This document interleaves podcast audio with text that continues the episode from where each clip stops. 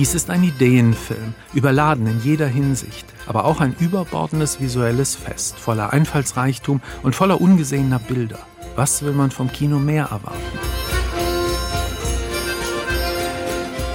Diesmal ist es eine Zeitreise in ein fantastisches 19. Jahrhundert und in dessen so idealistischer wie materialistischer Wissenschaft, zu der der griechische Regisseur Yorgos Lantimos sein Publikum verführen will.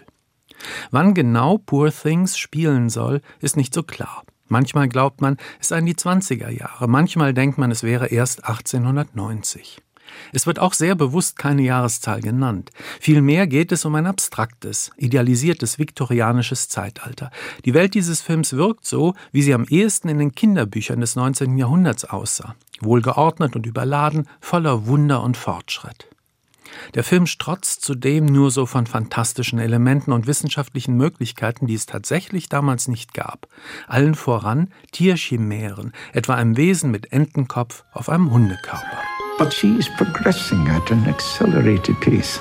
Im Zentrum stehen ein Wissenschaftler und seine Pflegetochter. Der Mann, ein Professor, heißt Godwin. Er ist so eine Art genial verrücktes Update des Dr. Frankenstein. Es gibt auch ein paar Anspielungen auf den Film Metropolis, auf dessen verrückten Wissenschaftler und den Maschinenmenschen, an dem der bastelt. Denn auch Godwin hat eine junge Frau bei sich zu Hause, die er in einem gewissen Sinn gefangen hält, auf die er sich aber auch in seiner eigenen Weise sehr liebevoll kümmert. Es ist kein sexuelles Verhältnis, eher eine Vater-Tochter-Beziehung. This is Bella. Ba, ba. Bella, this is Mr. McCandles.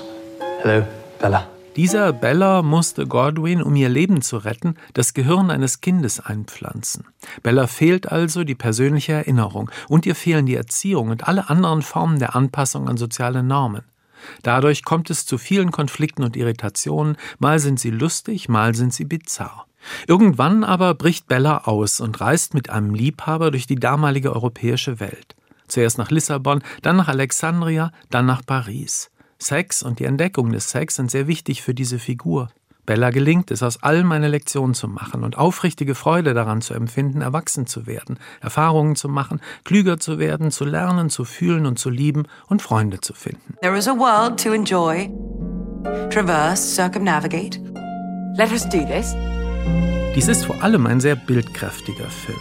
Gleichzeitig sind diese Bilder immer auch ein kleines bisschen schräg, ein kleines bisschen pervers und übersteigert.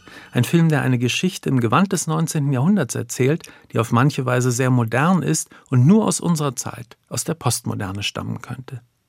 Lantimos entfaltet ein Menschenbild, das einerseits desillusioniert ist und zynisch, antihumanistisch. Menschen sind eigentlich nur andere Tiere und es gibt wenig Hoffnung, wenig Trost und Glücksmomente. Andererseits ist dies eine wahnsinnig fortschrittsgläubige und idealistische Welt, wie es ja auch die Welt des 19. Jahrhunderts tatsächlich war. Und gerade die Hauptfigur, die junge Frau Bella, ist tatsächlich eine wissenschaftsgläubige, idealistische Frau, die sehr optimistisch ist. Sie hat die Naivität eines großen Kindes, das viel erwachsener aussieht, als sie es tatsächlich ist, das aber erwachsen wird im Lauf des Films. Man könnte das alles also als eine perverse Coming-of-Age-Geschichte bezeichnen. Und auch als einen sehr aktuellen Film, weil Lantimos in seiner antinaturalistischen Versuchsanordnung natürlich auch eine weibliche Empowerment-Geschichte erzählt, in der eine Frau sich aus dem Korsett des 19. Jahrhunderts in die Freiheiten befreit, die dann das 20. Jahrhundert den Frauen bot.